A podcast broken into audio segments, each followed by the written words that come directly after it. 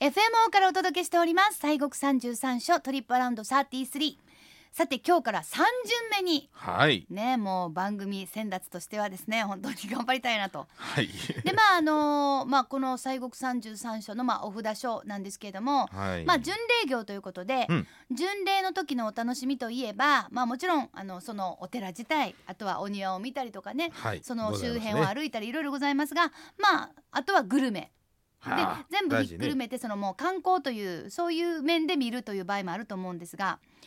今年からはですね巡礼の合間にどこかに立ち寄ってみたりもしくはお目当てのイベントに行く時にね。うん。西国巡礼をしてみたり要するにここでこういうなんかイベントがあるし、はいじゃあそれ合わせて私たちじゃあちょっと巡礼してみようかなお札所そう回でっすてねみようかなって、まあそういうねまああの、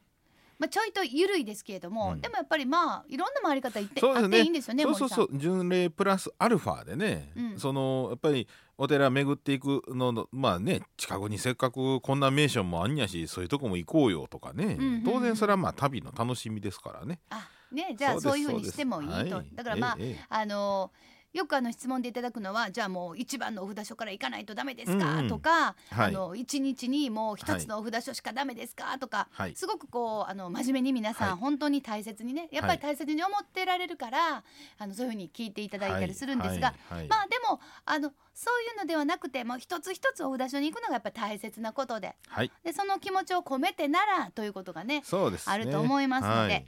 さあまずは令和初のお正月、あそうですそようねですよね去年のお正月は平成でしたそかうでらすね、はい令さよ和うでなござっいてます初のお正月ということで本日は、まあ、時代が、まあ、いわゆる言語変わりましたので、はい京都迎賓館の見学および京都の西国巡礼を満喫コースなるほど、もう私らもうどっかのあの、はいあれですよ旅行会社のええ、企画部門で企画できますよ。ほんまやねこれも誰かねこのまます、す持っていかないでねもうそ本う当やに、ね持っていくんならちゃんと私たちの面倒見てねそうスポンサー募集って書いてこなかったねそうそう面倒見てね、えーこちらあの2020年1月9日木曜日から3月17日火曜日まで京都迎賓館まああの京都御苑の中にありますけれども、はいそそうでのすね京都迎賓館で天皇陛下御即位パレード祝賀御列の儀で天皇皇后両陛下が乗車されたオープンカーあれねすごいねあれはまあもういいよね特注やね東京の人いいよねみたいな。ねいやせやけどそうなだからあれでしょその即位の例とか大城祭ですねうんあの昭和天皇とあの上皇さんだけでしょ、うん、と今回の天皇さんの三代だけちゃいますかあ東京でやったんは、ああそうでしょうねし昭和天皇さんは京都かなそんなわけないかあ京都かな結構でもいあもう京都でされたんやみたいな京都ちゃいましたっけうん京都やったかな、ままあなぜそんなあの、あそれまでは言うてもずっとそこ住んではりましそたうかそうらそうねそうそう京都に住んではそっうたなわんけだで明すか治ら天皇さん大正天皇さん京都でやってありますわあうあ、んあそうか即位はほんで昭和天皇さんからもうもう即位も確か昭和天皇さん確か京都ちゃいましたかああ高見そう倉でかでんもう平成のというね今の上そ皇うそうそう上皇さんとねはまあ東京でっていうことになったのかなというふうに思いますけども、まあでもあのなんていうんですかあのすごいこの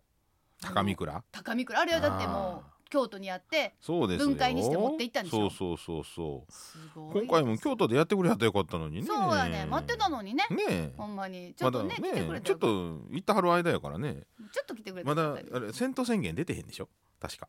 そうなんですかそうですよ確かねってことは、はあまだだから行幸中ですあご出張中ですちょっとそっち行ってはる、はい、いやはいもうまた京都のい人やいやいややわもうもうほんまにもういやいやわ京都の人そんな言わはるわもうあらあらあらあらまあ、はいそんな感じで、まあ、とにかくですねオープンカーが展示されているということなのでございますね。ということはこれを絡めてそうですと思うとそうどですちねらが森さんおすすめですかはい、あのやっぱりまあ京都御苑のお近くということでございますからね、はいえー一番近いところと言いました行願寺さんでございま行すね願。寺さんでございます。でまあこの京都の街中はこのお札所も密 密集しておりますんでね、はいまああの巡礼しやすい特に歩いたりすることもねできるぐらいの距離でございます。そうでは本い当、そうなんですよ。あのーまあ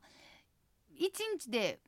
あのちゃんとこうええ靴履いてたらいけるかなっていうね、はい感じはございます。歩いてもね。今回は第19番お札所行願寺さんねまあ行動さんですね、はいえーでまずはそこから始めましょう、そうですねねそこから始めまずだおから参りしてあそことか場所で言うと寺町はい、えー、寺町丸の太ね町下がったとこそうろでですすねよね。まあ寺町二条上がったぐらいですなそうですね、はい。えーはい、そうですそうだでからすそっか恵ら比寿街ねあこそうね、でそっからちゅっちゅくちゅっと上がっていけばいいわうんけはでいす、北にね北にちょっちょくちょっと上がった、もうすぐです、はい正直で、はいちょっちょくちょっと上がっていって京都迎賓館を見学して、まあ、京都御苑をこうブランチをしてはいで今度は第18番のお札所の長宝寺さん六角堂、はいこれはもう烏丸通りを順下が々っ順て々順くる々南の方へ下がってきますね、はいお池も下がって、まあ、六角通りまさにそう六ですね角堂、はいで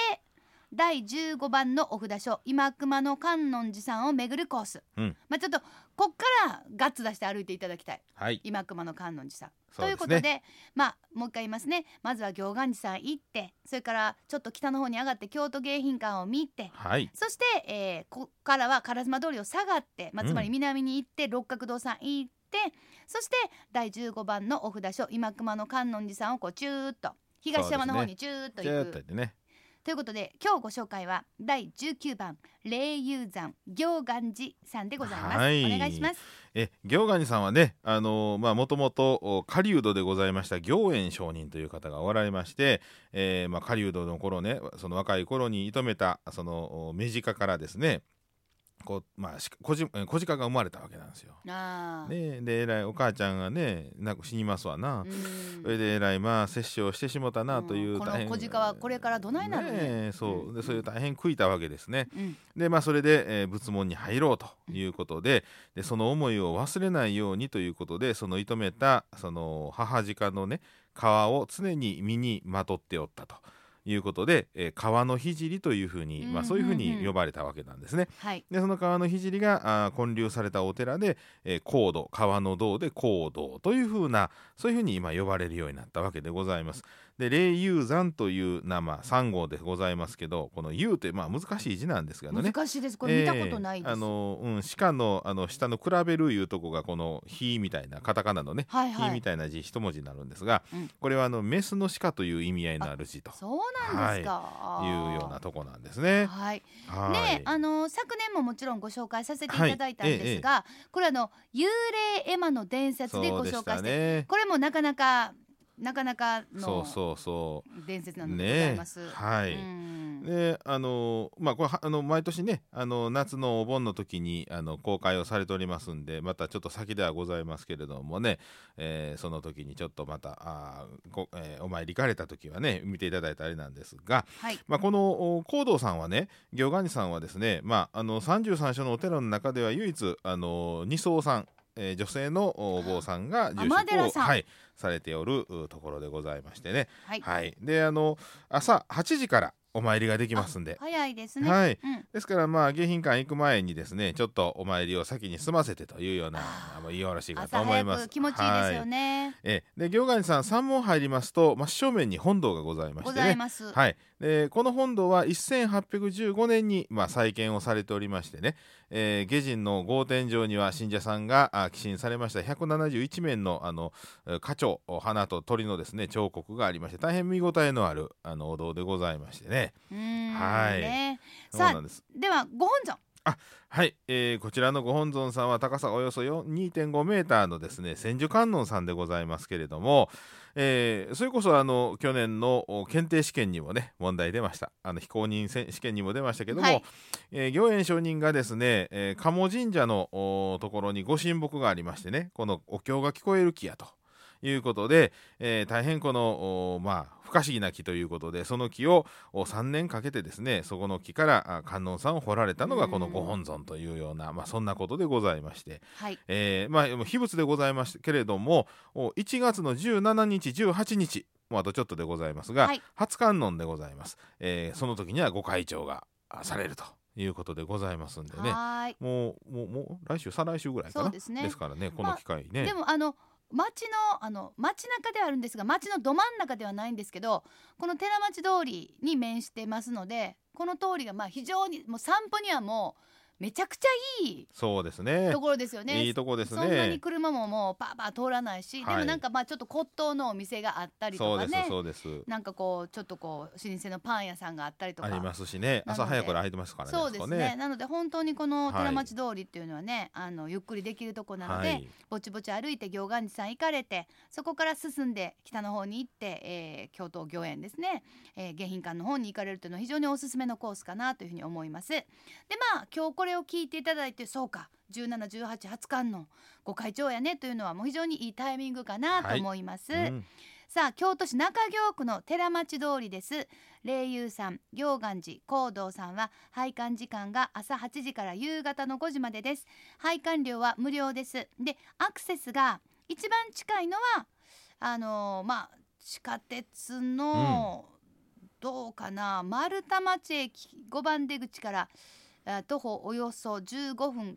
と、うんあとは地下鉄の東西線のはい京都市役所前前ですねですねそこからはもはうい本当に北に寺町通りをずんずんと進そんだうらね10 10分分かからへんからそんなもんかなそれが一番近いかなとそうねまあ思います京都市役所のちょっと北側ぐらいですからねそうですねはいだからあのそのね東西線は地下鉄で烏丸駅まで行ってそこから要するに東西に通っている東西線に乗って、うん地下鉄の烏丸駅から1個だけですからはいまあ歩いても本当は行けるんですけどもねそうですねまあそれが近いかなとはい JR 京都駅からはいやもう私はバスで行くっていうね、バス一日券みたいな方もいらっしゃるそうですね 方はあー河原町丸太町で、まあ、歩いても行けるかなってそうですいうね感じでございますがまあ、私的にはおすすめは正直地下鉄東西線 の、市役所の内しのょうそうですね京都市役所前を降りるっていうのがおすすめかなみたいな感じはいたします、まあでも丸太町といえば、まあ、京阪の丸太町うん神宮丸太町の駅からも丸太町通りをビューンとくればまあそうですねそれこそ15分ぐらいで、そんなもんですねね、ま来あれる。京阪三条条からも歩けますしね歩ける歩ける。はいだからまああのまああのぼちぼち歩くおつもりであればどっからでも行けるかなってそういいううことです感ねじはいたしますね。行願寺さんお参りした後は京都迎賓館。はいこっからが歩いてまあ15分ぐらいかなとはい思います。さて京都迎賓館でえ何をしてるかというおはお話のおさらいですけれども天皇陛下ご即位の慶祝行事として11月10日日曜日の祝賀御列の儀で天皇皇后両陛下が乗車されたオープンカーを1月9日から3月17日までねだから今日行かれてもまだですよ1そうで月すそうです9日木曜日から3月17日まで展示されます時間は10時から17時最終受付は15時30分見学はガイドツアー方式で迎賓館ホームページにて参観予約が可能です料金は一般2000円大学生1500円中高生700円残念ながら小学生以下のお子様は参観できないとということでございますので、ご了承ください。まあどうかな。まあ10時10時から時間、あでらあの朝一にこの行願寺さん行ってはい朝一のガイドツアーを予約して見学後に御所周辺で美味しいランチそうやねどうですか、このこのツアなかなかいいよろしいやねあの辺ちょうど歩いてお店もありねーあるねあのー有名なあのお蕎麦屋さんどうですお蕎麦屋さんお蕎麦屋さんは川道屋さん、ああー川道屋さんね、うんはいはいはいはいはいはいいいと思いますよああねあそこもよろしいね、うんはいはいはいああねあそこも本当に非常にあのもう立派なねうん古いお家ですしそうですね、うんそうですまあ本当にでもあ、そのまあ今私お蕎麦の話しましたけど、うまですうんあ洋もあるし和もあるし中もあるしそういっぱいあります本よ当にいろんなとこいっぱいございますので、ええええぜひぜひはい